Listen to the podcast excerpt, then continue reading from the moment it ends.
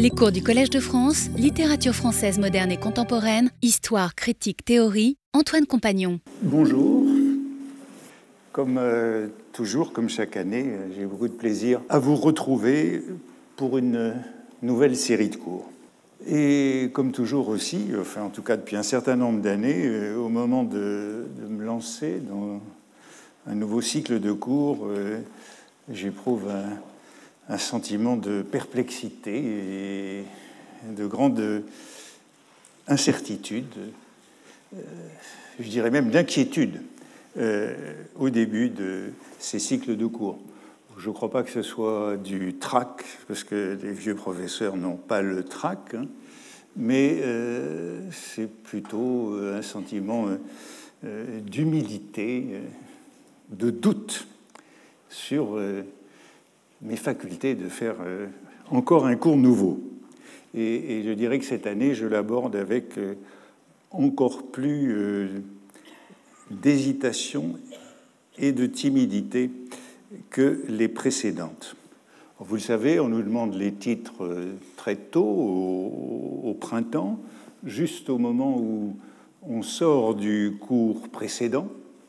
Euh, mon cours de l'année dernière était intitulé euh, Proust essayiste. Il était beaucoup question de Sainte-Beuve. Et euh, sans transition, il faut dire que on fera quelque chose d'autre l'année prochaine, à un moment où on n'est pas tellement prêt pour une nouvelle aventure, pour un nouveau défi, pour un nouvel investissement.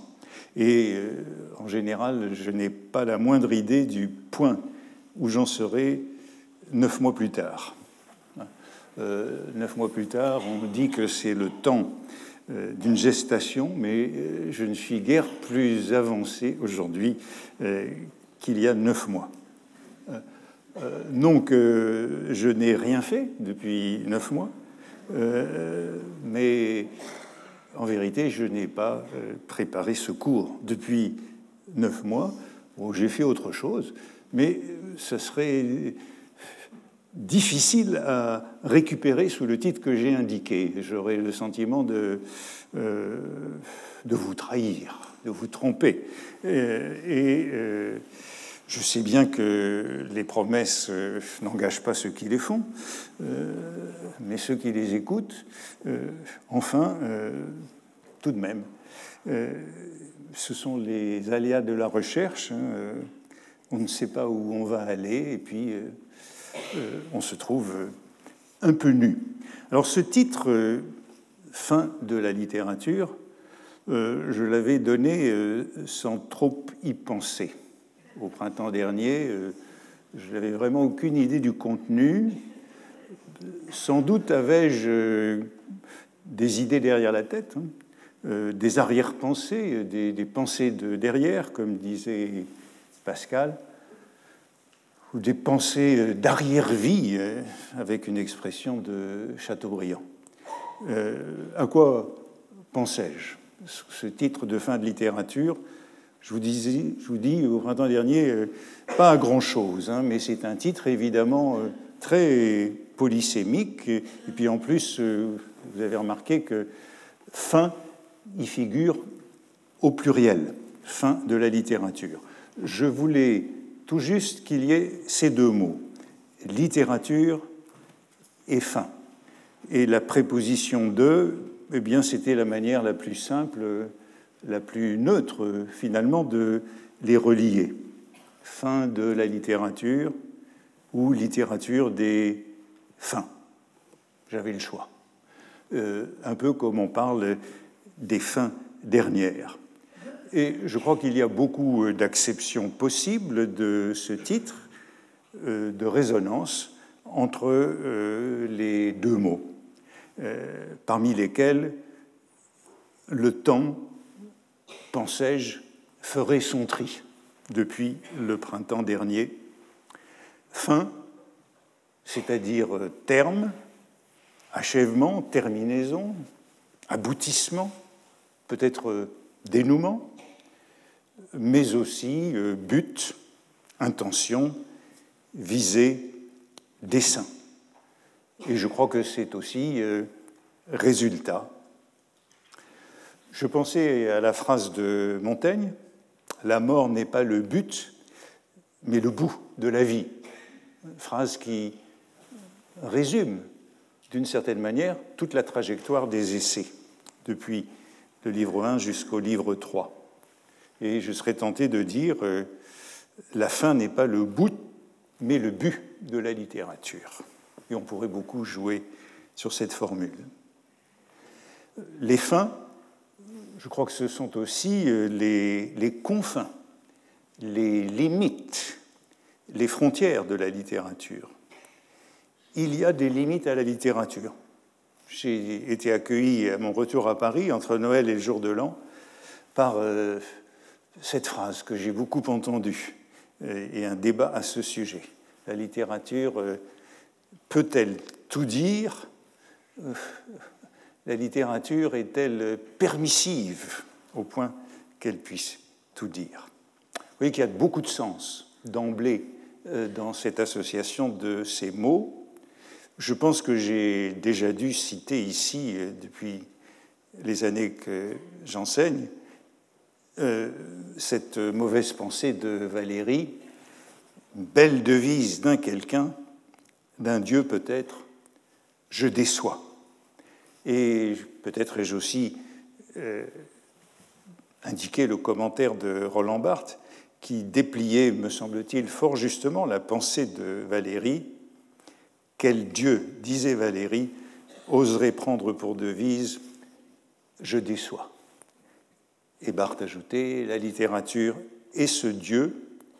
Peut-être sera-t-il possible un jour de décrire toute la littérature comme l'art de la déception.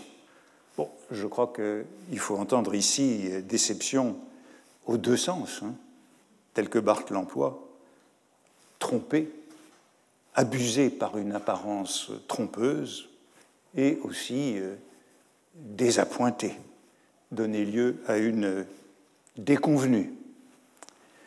Je ne sais pas si la littérature est un art de la déception, dans le premier ou dans le deuxième sens, de décevoir, comme Barthes le suggère, mais je crois bien que c'est le cas de l'enseignement, du moins de la manière dont j'ai toujours conçu l'enseignement. L'enseignement a pour but, sinon pour bout, de décevoir. Et il me semble que, en inaugurant avec vous ce qui est ma 45e année d'enseignement, euh, c'est ce que je puis avancer sans trop de crainte de me tromper. Mon but, et de décevoir.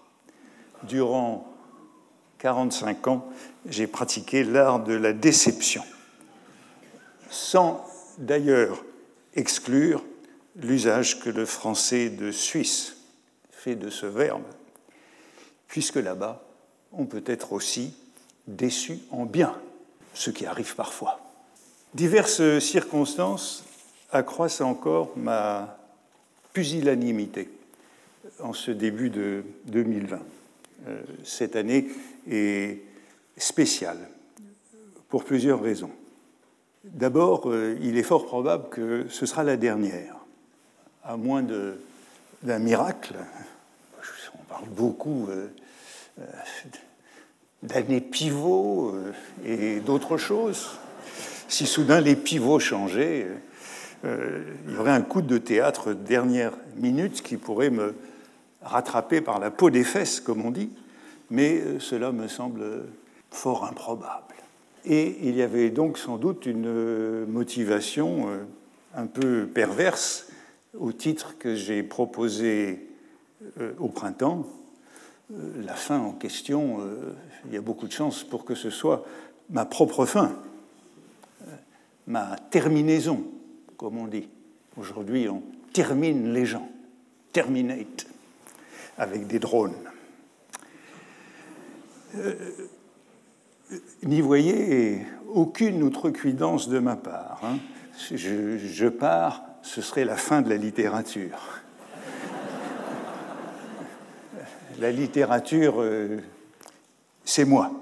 Comme euh, comme Louis XIV disait de l'État, un mot qui est d'ailleurs apocryphe. Et du reste, le roi est mort, vive le roi. Et il en est ainsi de la littérature depuis très longtemps. Et puis vous avez la leçon inaugurale de William Marx dans 15 jours. Il y aura toujours de la littérature au Collège de France. Je suis donc à cet égard sans la moindre illusion et euh, sans aucune euh, arrogance. Euh, la preuve de mon appréhension de toujours, et elle est pire cette année, la raison profonde pour laquelle je me trouve dans l'incapacité de préparer mon cours avant la première leçon, hein, et, je procrastine jusqu'à la première leçon, c'est que j'ai toujours eu la terreur qu'il n'y ait personne pour m'écouter. Et, euh, c'est un peu comme les, enfants hein, qui, qui invitent leurs camarades pour leur goûter d'anniversaire et qui font des cauchemars euh, dans les jours qui précèdent parce qu'ils sont sûrs que personne ne viendra. Et J'admire beaucoup mes collègues qui préparent leurs cours euh, durant l'été précédent comme s'ils étaient sûrs de leur public. Il peut y avoir des grèves en plus euh, les jours du premier cours. Moi, je crains toujours d'arriver ici et de trouver une salle vide. Et lorsque euh, Gilles de Bonne, qui c'est plus lui cette année, vient me chercher dans l'antichambre pour me faire rentrer. Je lui demande toujours Mais y a-t-il quelqu'un? Euh, Cette crainte euh, d'arriver ici et de trouver une salle vide, c'est un peu le. Pour moi, c'est le fantasme du vieux saltimbanque de Baudelaire. Hein. Le poème en prose du spleen de Paris, c'est la mélancolie du, vieil acteur. Hein. Au bout, c'est ça aussi la fin de la littérature, au bout, à l'extrême bout de la rangée de baraques, comme si, honteux, il s'était exilé lui-même de toutes ses splendeurs, je vis un pauvre saltimbanque, voûté, caduc, décrépit. On retrouvera ce mot décrépit tout au long de ce cours. Une ruine d'homme, adossé contre un des poteaux de sa cahute, il ne riait pas, le misérable, il ne pleurait pas, il ne dansait pas, il ne gesticulait pas, il ne criait pas, il ne chantait aucune chanson, ni gaie ni lamentable, il n'implorait pas, il était muet et immobile, il avait renoncé, il avait abdiqué, sa destinée était faite. Et m'en retournant, obsédé par cette vision, je cherchais à analyser ma soudaine douleur et je me dis, je viens de voir l'image du vieil homme de lettres qui a survécu à la génération dont il fut le brillant amuseur, du vieux poète sans amis, sans famille, sans amis, dégradé par sa misère et par l'ingratitude publique, et dans la baraque de qui le monde oublieux ne veut plus entrer. On parle beaucoup euh, aujourd'hui, euh, chaque fois qu'on ouvre la radio, on entend l'expression l'ancien monde. Et bien sûr, j'ai le sentiment d'être de l'ancien monde et non euh, de celui qui euh, s'ouvre aujourd'hui. La nuit dernière, euh, j'ai rêvé que je passais un examen. Je devais passer un examen. C'était le brevet des écoles. Et bien entendu, je le ratais. C'était un QCM, comme on dit, des je ne sais plus ce que ça veut dire, choix multiples, question à choix multiples, et je ne pouvais répondre à aucune des questions. Aucune des questions n'était pour moi. Et je voyais les, jeunes gens autour, les enfants, qui répondaient à toute vitesse et qui partaient. Et l'examinatrice me disait, vous pouvez rester un peu plus longtemps. Mais comme je ne connaissais rien aux questions, euh, voilà. Vous êtes là une fois de plus, et donc je suis rassuré de votre présence et je vais pouvoir me mettre à préparer le second cours et les suivants. Mais vous voyez qu'il y a cette sorte de, superstition, euh, de paralysie et de rituel propitiatoire. La seconde circonstance qui rend cette reprise euh, particulière, euh, c'est que certains d'entre vous le savent, j'ai été euh, touché depuis que je vous ai plus vu, depuis le dernier cycle de cours, par la perte de quelqu'un qui m'était très proche et que j'ai accompagné dans ce qu'on appelle une fin de vie. Aussi, parlant des fins de la littérature, de la littérature et des fins, réfléchissant à ces fins dans tous les sens qu'elles peuvent prendre, il ne peut pas ne pas y avoir de rencontre avec ce que la littérature fait des fins de vie, et ce sera sûrement l'un des fils que je suivrai au long de ce cours. Aussi, ne serait-il pas honnête de ma part de ne pas vous confier cette condition, puisqu'elle colorera forcément mon propos sur la littérature et les fins, puisque une certaine mélancolie sera l'horizon, la toile de fond de cette série de cours. Si j'avais choisi un autre titre au printemps dernier, ou si je décidais maintenant de traiter de toute autre chose, comme j'y ai pensé, donc de vous décevoir d'entrée de jeu, il n'y aurait pas d'interférence. Mais l'expérience du deuil est sans nul doute l'une des fins de la littérature, l'une des limites de la littérature, mais aussi l'un des buts de la littérature. Tous les sens du mot fin sont engagés ici, depuis le mythe d'Orphée jusqu'à Albertine disparue. Souvenons-nous pourtant de cette remarque du narrateur de Proust dans Le temps retrouvé, qui vient d'expliquer combien la matière de la littérature, c'est la douleur, c'est la souffrance. Par exemple, la jalousie, mais aussi le deuil, et il vient de, dire que ce que l'art recherche, euh, c'est les lois derrière ces phénomènes. Et puis il ajoute de manière un peu plus désinvolte, et quand nous cherchons à extraire la généralité de notre chagrin, à en écrire, nous sommes un peu consolés. Peut-être pour une autre raison encore que toutes celles que je donne ici, que je viens de résumer, et qui est que penser d'une façon générale qu'écrire est pour l'écrivain une fonction saine et nécessaire dont l'accomplissement rend heureux, comme pour les hommes physiques, l'exercice, la sueur et le bain.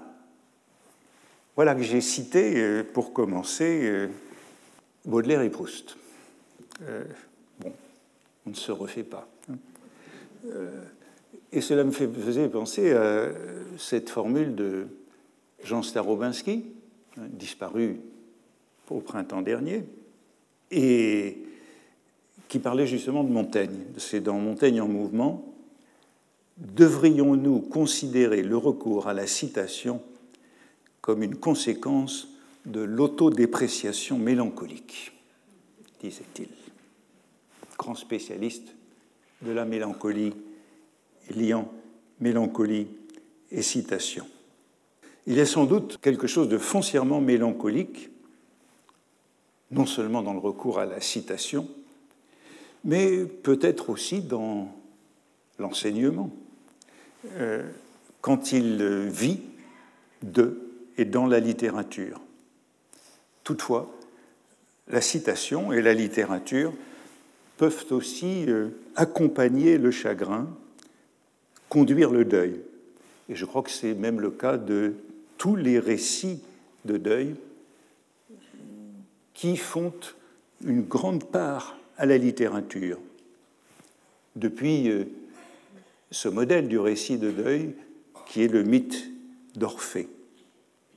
Ils dialoguent avec les deuils de la littérature, ils empruntent au deuil de la littérature, ils trahissent leur propre deuil, et en même temps ils éprouvent l'unicité de leur chagrin en les vivant avec et contre d'autres récits, en rejouant dans les livres l'expérience de la fidélité et de l'infidélité qui est celle même du deuil.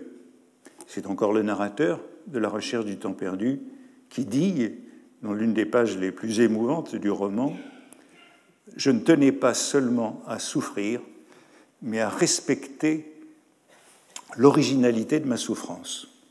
C'est euh, dans les intermittences du cœur, lorsqu'à sa seconde arrivée à Balbec, il prend tardivement, après coup, la mesure de la mort de sa grand-mère.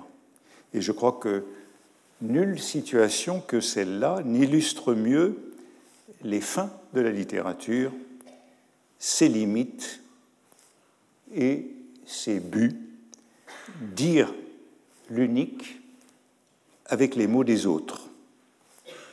Et au fond, euh, énonçant cela, j'ai peut-être déjà fini mon cours, euh, où euh, j'en ai annoncé le fin mot.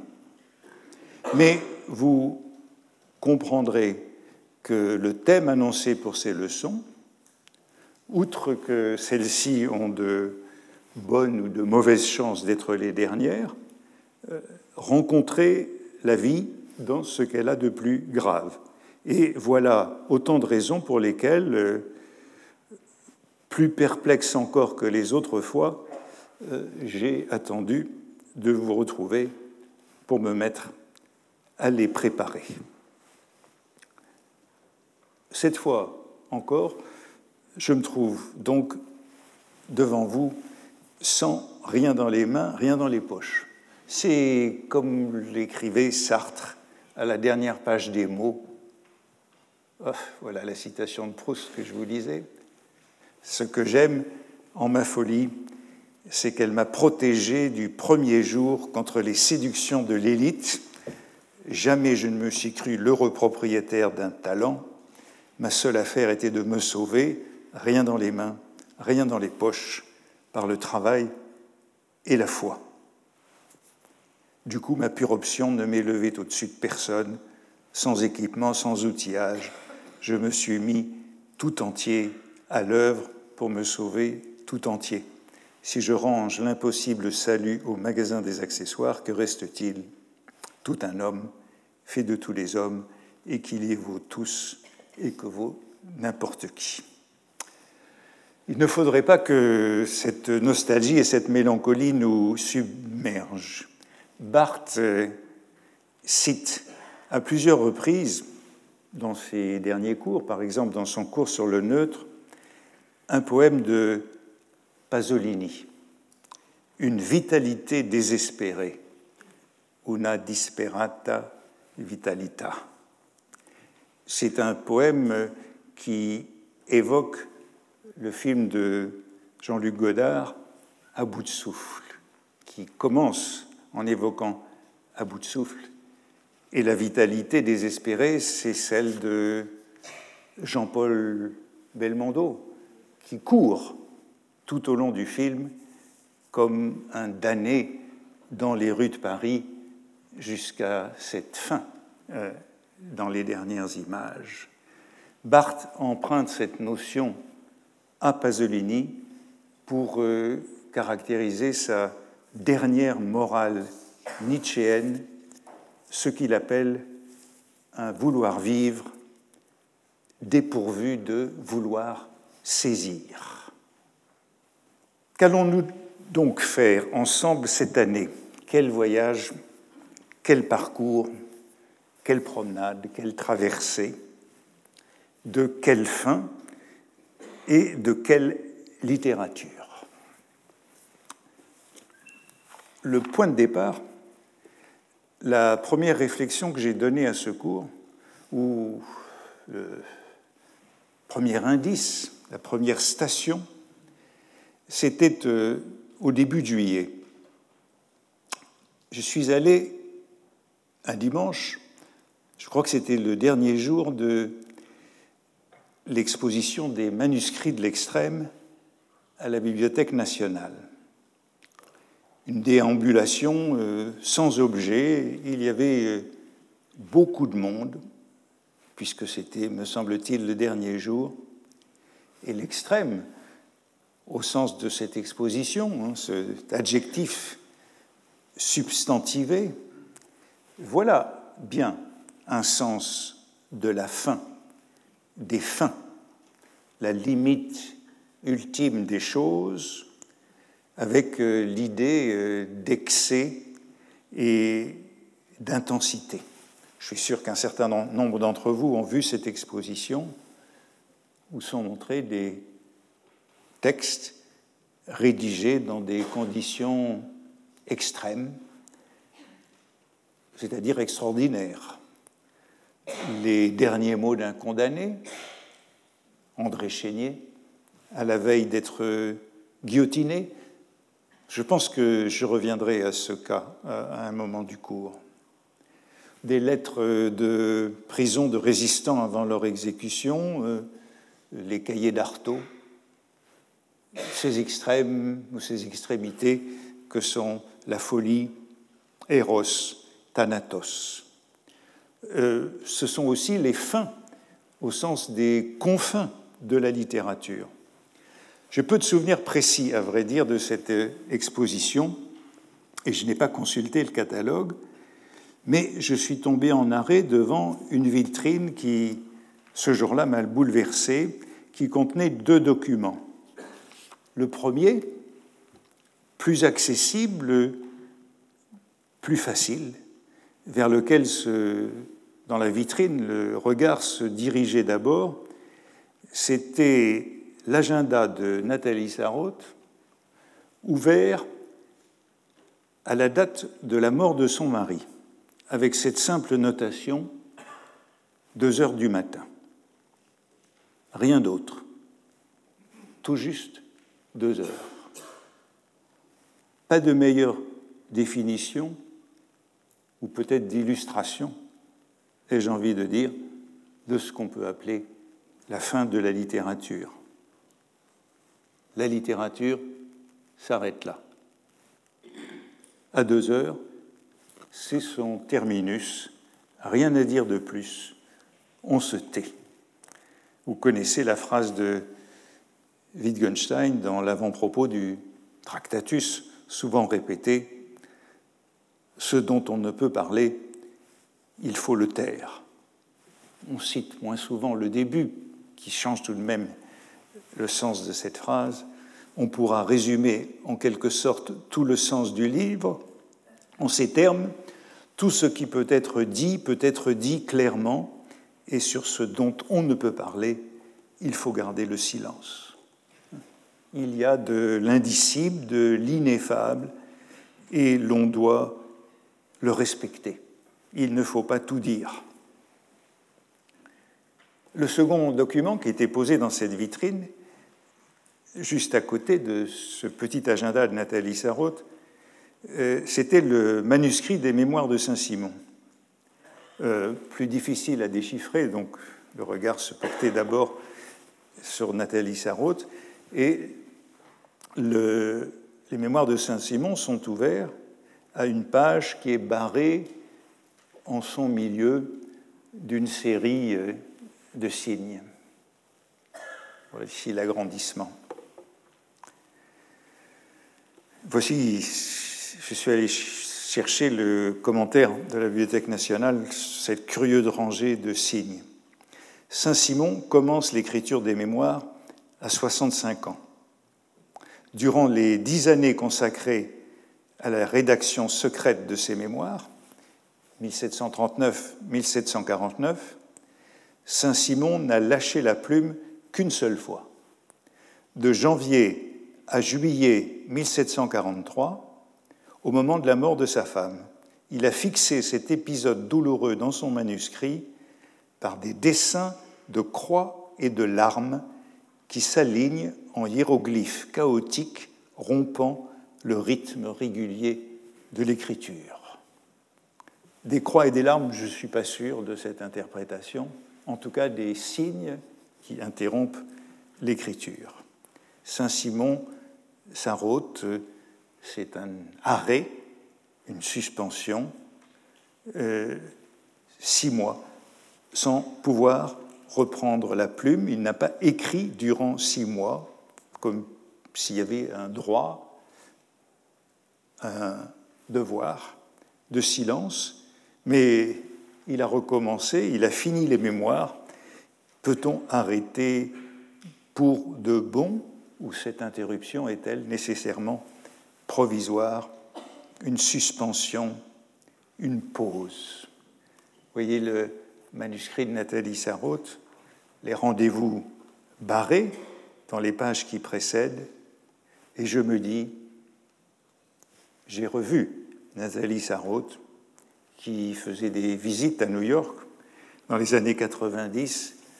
Je me souviens d'un dialogue avec elle après son livre Tu ne, t'aimes pas en 1989 que je voudrais relire. Et cette Nathalie Sarraute, énergique, difficile, ayant repris son combat d'avant-garde pendant encore bon nombre d'années. Chez Saint-Simon, voyez l'interruption et la reprise après six mois. Ce Gassion était petit-neveu du maréchal de Gassion. Il avait quitté les gardes du corps à la tête desquels il était arrivé pour servir en liberté et en plein de lieutenant général et arriver au bâton de maréchal de France. C'était un excellent officier général et un très galant homme. Interruption. Et reprise avec exactement la même écriture, l'assemblée extraordinaire du clergé qui finissait vint haranguer le roi à Marly. Reprise six mois plus tard, sauf cette cicatrice dans le manuscrit. Dans l'édition de la Pléiade des Mémoires de Saint-Simon, la note d'Yves Coirot ajoute que cette reprise, six mois plus tard, a eu lieu après la rédaction de l'avant-propos des mémoires. Entre les deux, Saint-Simon a écrit l'avant-propos du texte, et notamment cette phrase capitale qui définit les mémoires, j'appelle histoire particulière celle du temps et du pays où on vit, celle-là étant moins vaste et se passant sous les yeux de l'auteur, doit être beaucoup plus étendue en détails et en circonstances, et avoir pour but de mettre son lecteur au milieu des acteurs de tout ce qu'il raconte, en sorte qu'il croit moins lire une histoire ou des mémoires qu'être lui-même dans le secret de tout ce qui lui est représenté et spectateur de tout ce qui est raconté. La pause de Saint-Simon n'a donc pas été inemployée.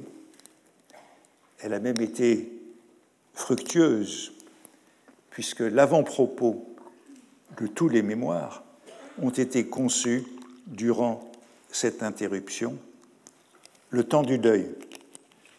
Il est bref, mais capital. Il témoigne d'une réflexion, d'une distance, d'une hauteur par rapport aux mémoires. Ce temps de la méditation est tel que le recul a été conquis par rapport à l'entreprise? Saint-Simon n'a pas écrit durant six mois, mais au bout des six mois, il savait pourquoi il avait écrit jusque-là. Si je vous raconte cette euh, visite, c'est qu'en quittant l'exposition, je me suis dit que voilà ce dont je devais parler, ou ce dont je devais aussi parler durant ce cours, que j'approchais du sujet, que je ne savais pas encore ce que j'allais vous raconter, sous ce titre énigmatique, fin de la littérature, mais qu'un des thèmes à aborder serait assurément le deuil, que je ne voyais pas comment il n'en serait pas question, du rapport du deuil et de l'écriture, du deuil de la littérature. Aussi, pouvons-nous garder ces deux images, l'agenda de Nathalie Sarraute, les croix et les larmes de Saint-Simon, comme deux emblèmes ce seuil, cet explicite de la littérature, cette frontière, sortie, zone ou limbe ou cran d'arrêt. Vous vous rappelez peut-être qu'une année, il y a longtemps, et je ne sais plus dans quel cadre, dans le cadre de quel cycle de cours, j'ai parlé ici du journal de deuil de Roland Barthes, euh, rédigé après la mort de sa mère et qui touchait à cette question. Euh, il se peut que je revienne un jour ou l'autre à ce texte qui est très émouvant et dans lequel Barthes pose euh, page après, après page ce dilemme écrire ou ne pas écrire.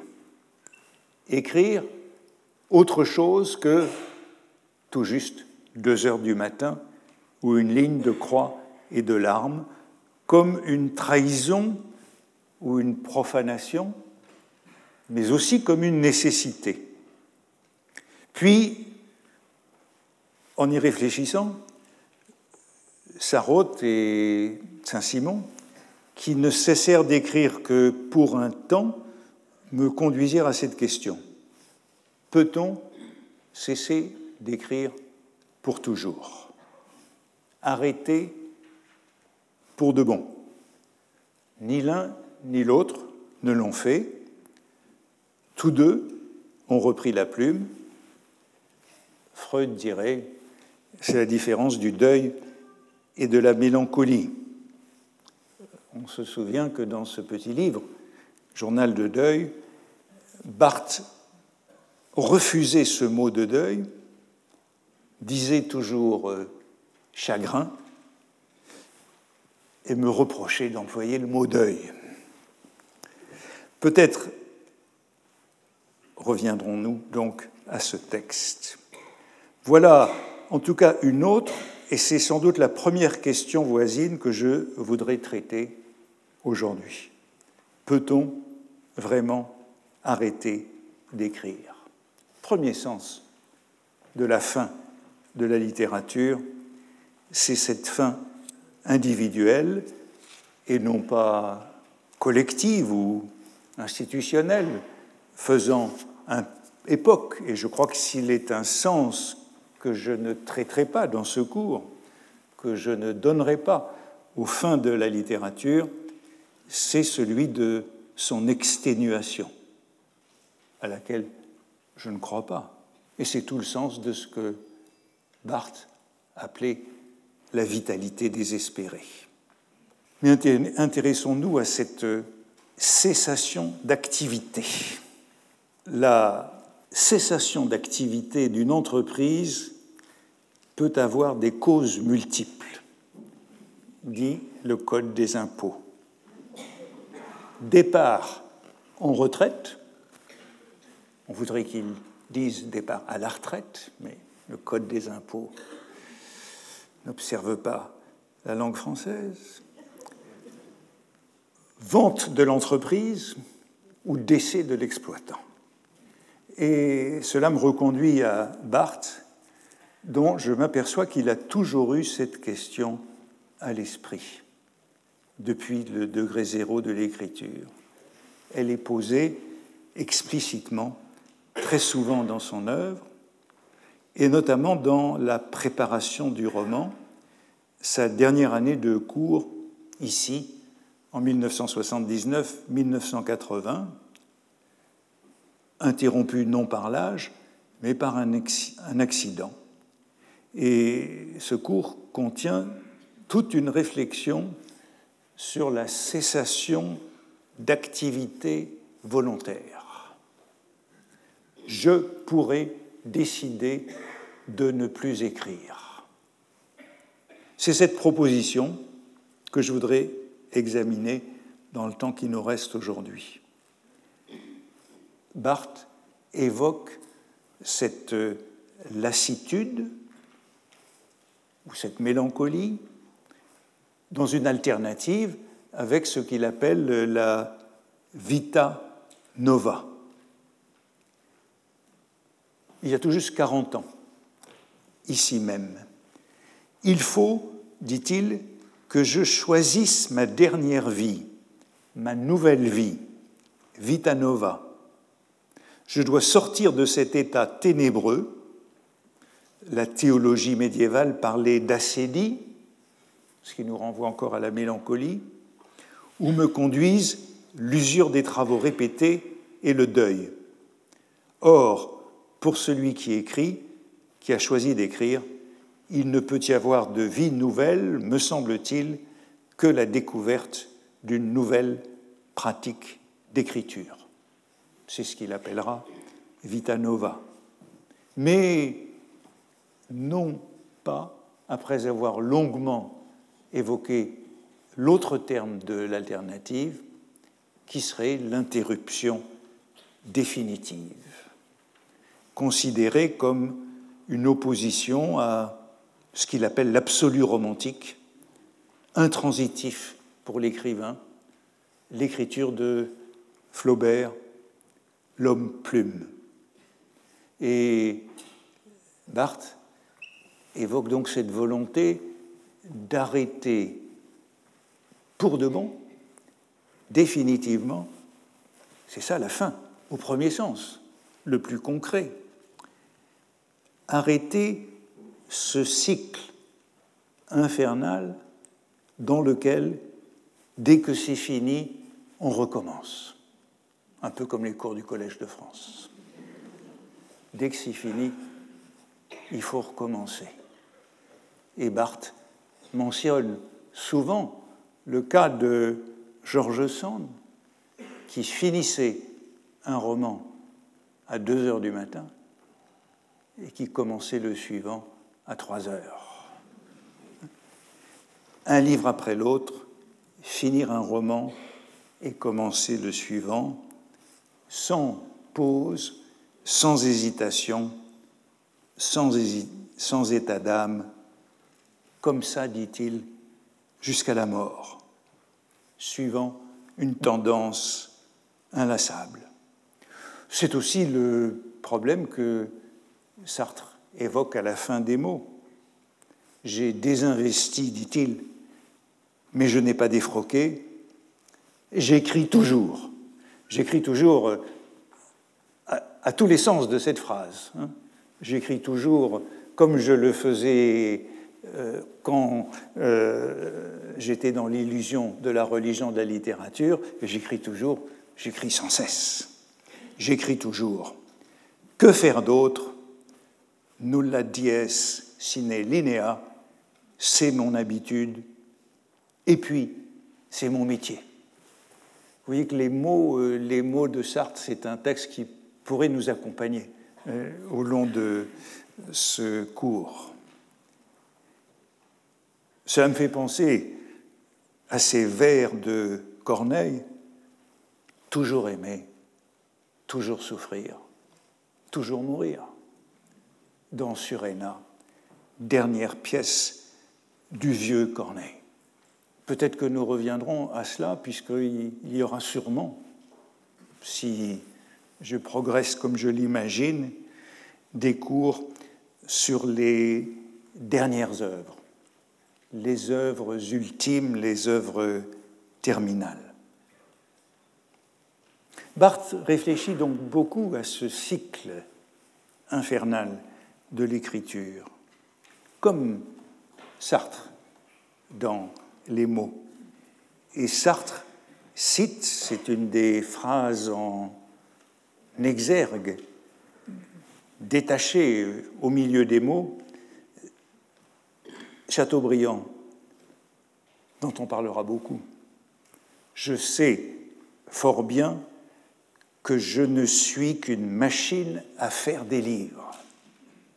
Sartre citant Chateaubriand. Comme souvent, c'est une citation inexacte, doublement fautive. Sartre nous apprend la Pléiade l'a vraisemblablement trouvé dans le livre d'André Mauroy, René ou la vie de Chateaubriand, mais la phrase exacte de Chateaubriand dans une lettre à Madame de Duras était celle-ci Je sens et non pas je sais, je sens fort bien que je ne suis qu'une machine à livres. Probablement beaucoup plus beau qu'une machine à faire des livres. Mais le cycle, le cycle éternellement recommencé, euh, dit Barthes, se conclut toujours par une déception. Revoici la déception. Et c'est pourquoi, si l'on arrête à 2 heures du matin, il faut recommencer à 3 heures. Quoi dit Barthes Ce n'est que ça? Passons vite à autre chose. Je n'écris que pour avoir fini. La seule joie que me donne un livre, c'est de l'avoir fini. En contraste avec cette euh, absolue mécanique, cette infini de la vocation, cette obsession ou idée fixe, voilà donc le fantasme de la fin finale, de l'interruption définitive, ce moment où, enfin, l'on n'écrirait plus. On poserait la plume et on se reposerait. Barthes repère ce fantasme chez Rousseau, rêvant de l'oisiveté intégrale, suivant l'idéal du loisir ancien, l'otium studiosum.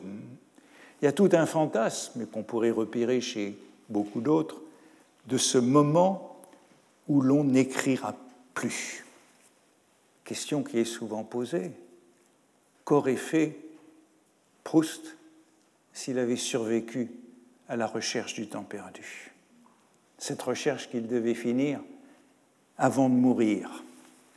On connaît la page des souvenirs de Céleste Albaré et la rédaction du mot fin. Proust rapporte-t-elle, lui dit Il est arrivé une grande chose cette nuit. C'est une grande nouvelle. Cette nuit, j'ai mis le mot fin. Maintenant, je peux mourir. Mon œuvre peut paraître.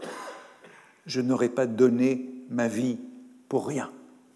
C'est ce fin que j'avais mis en frontispice du cours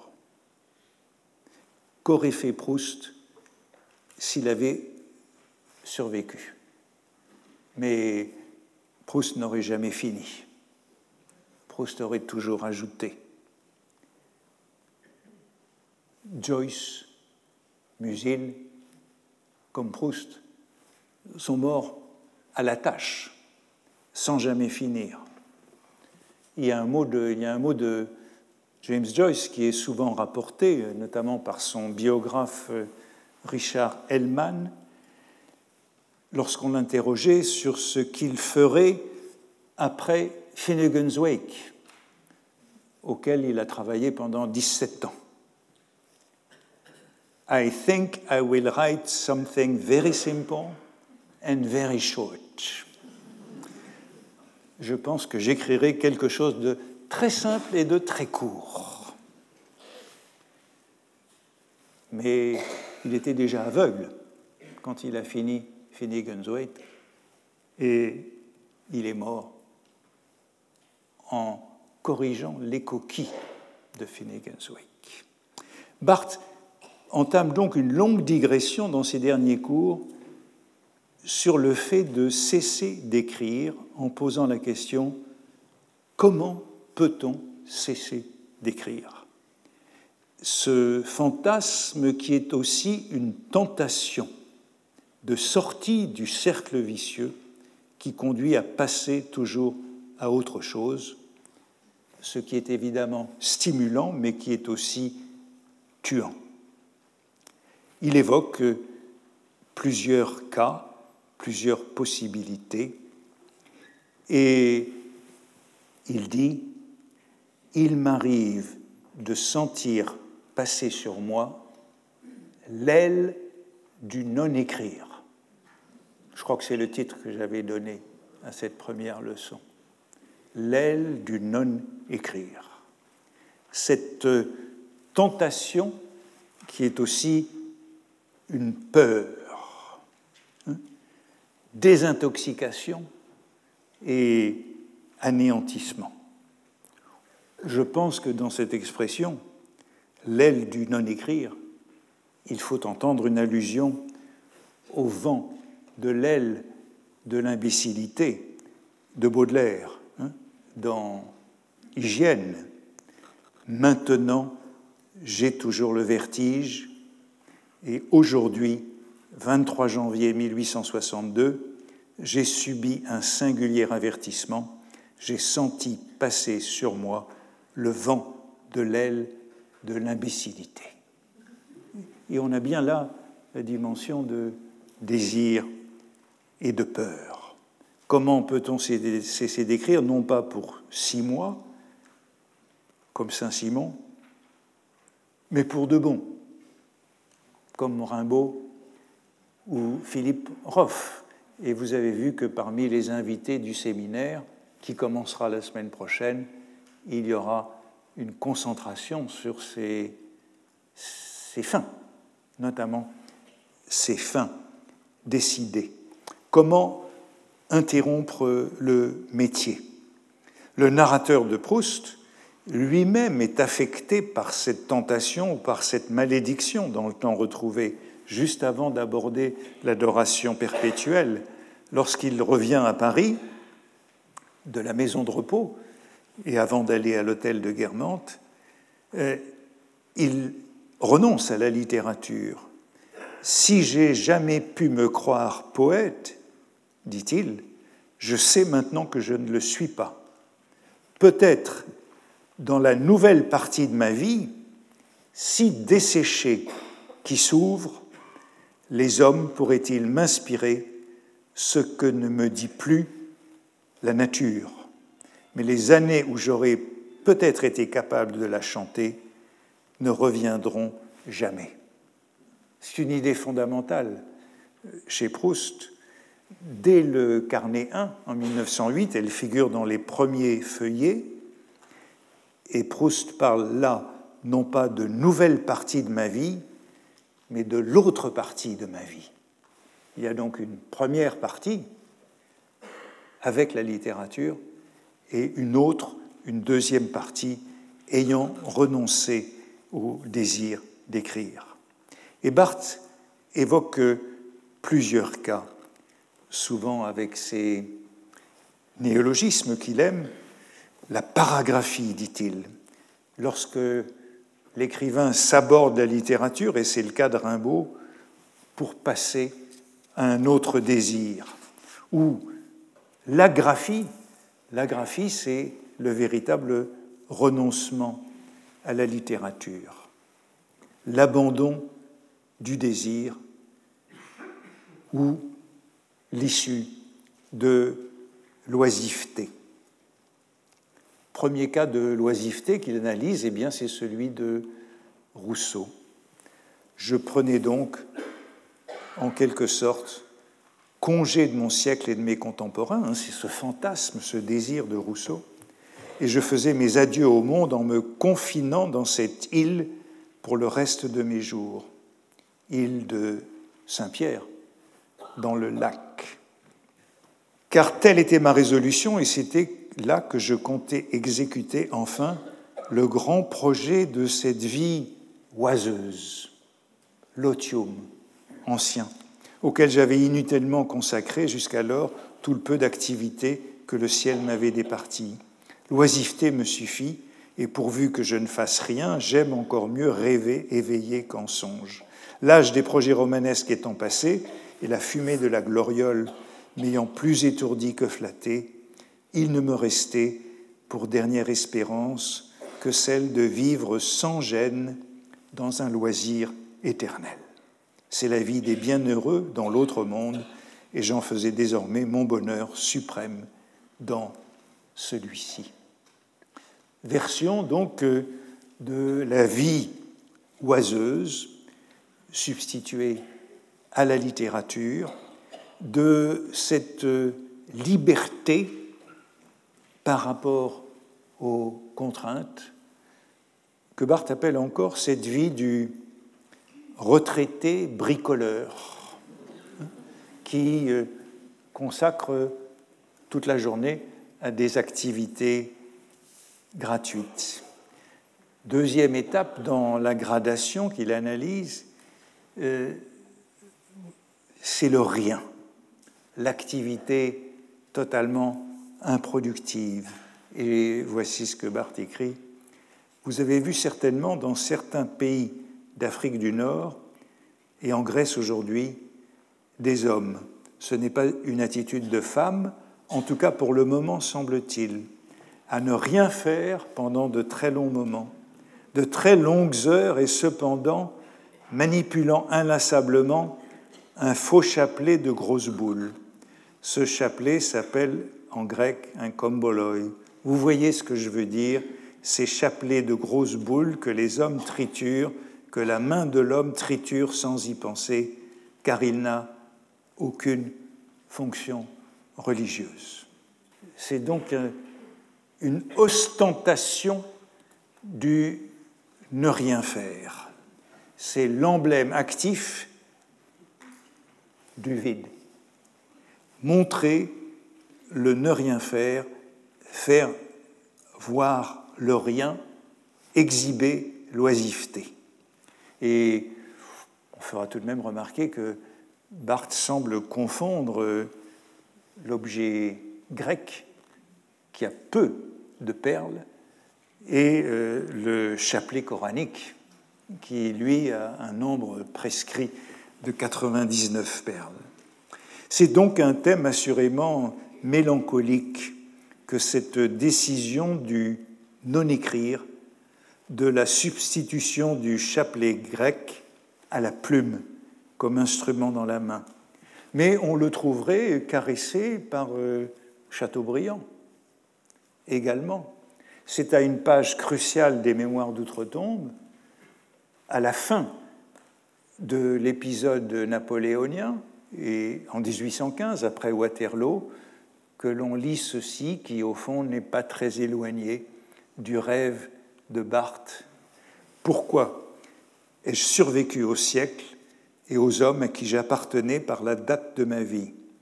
Pourquoi ne suis-je pas tombé avec mes contemporains, les derniers d'une race épuisée?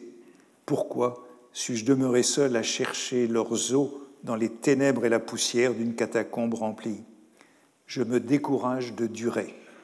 Ah, si du moins j'avais l'insouciance d'un de ces vieux Arabes de rivage que j'ai rencontrés en Afrique, assis les jambes croisées sur une petite natte de corde, la tête enveloppée dans leur burnous, ils perdent leurs dernières heures à suivre des yeux parmi l'azur du ciel le beau phénicoptère, c'est le flamant rose, qui vole le long des ruines de Carthage.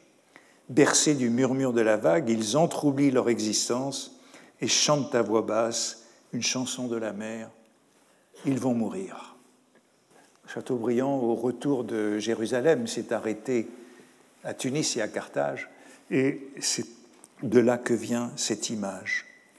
Dans la gradation qu'analyse Barthes, il y a enfin une dernière étape, après cette retraite oiseuse de Rousseau, ce chapelet grec, c'est celle de ce que Barthes appelle euh, le wu wei, le non-agir du Tao, qui est la vraie expérience du rien intégral, qu'il résume dans deux vers zen, assis paisiblement sans rien faire, le printemps vient et l'herbe croît d'elle-même avec euh, une anacolute. Et c'est l'image d'un enfant assis sur un mur au Maroc, au bord d'une petite route. C'est l'image de l'oisiveté absolue.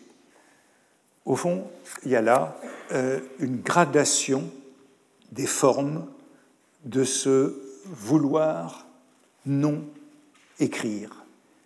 Gradation des formes de l'oisiveté comme ascèse, vide, neutre. d'abord l'otium studiosum, puis le bricolage vin, le comboloi grec, le Wu Wei du Tao. En tout cas, un fantasme caressé de retraite absolue comme terme de l'alternative opposée à cette vita nova vouée à la littérature que Barthes choisira. Je voudrais terminer avec Chateaubriand. Vous avez vu qu'il est important dans tout cela. Ce Chateaubriand qui préfacera les réflexions de Joubert, dont il a été question l'année dernière dans le cours sur Proust, essayiste. Ce Joubert qui est le prototype du oisif, lettré, écrivant des lettres, mais ne publiant rien, et dont Chateaubriand publiera les réflexions. Et à la même époque, à la fin de sa vie, Chateaubriand préface l'œuvre de son autre ami, lettré, Fontane, en écrivant ceci. C'est une lettre à la fille de Fontane, lettre, lettre préface. J'écoute derrière moi mes souvenirs comme les bruissements de la vague sur une grève lointaine. Restez le dernier. Il cite des vers de Fontane et reprend Restez le dernier. Je m'occupe à tout arranger dans la maison vide, à fermer les portes et les fenêtres, ces pieux devoirs remplis si mes amis, lorsque je les irai rejoindre, me demandent ce que je faisais, je leur répondrai, je pensais à vous. Il y aura bientôt, bientôt entre eux et moi communion de poussière, après union des cœurs. Au fond, toute la vie de Rancé est sur ce ton. Et je reviendrai dans les deux prochaines séances à la vie de Rancé ce qui m'a conduit, vous le voyez, au thème du dernier livre. Bien sûr, il y a toujours un dernier livre, même si on arrête d'écrire, si on décide d'arrêter d'écrire, il y aura toujours eu un dernier livre et il y aura toujours des lecteurs pour déchiffrer dans ce dernier livre une prophétie. Mais un certain nombre des séances qui vont suivre seront consacrés à cette question de, de l'œuvre ultime, du style tardif, du chant du cygne, des ultima verba, du testament. Et vous avez pu observer que dans les séances du séminaire qui commencent la semaine prochaine, après le cours, euh, ça sera euh, le fil conducteur la semaine prochaine avec euh, Chateaubriand. Puisque vous êtes là et que me voici rassuré, je m'en vais donc préparer quelque chose pour la semaine prochaine. Et cela portera vraisemblablement sur la vie de Rancé, qui est, vous l'avez compris, un livre qui sera au cœur de notre réflexion.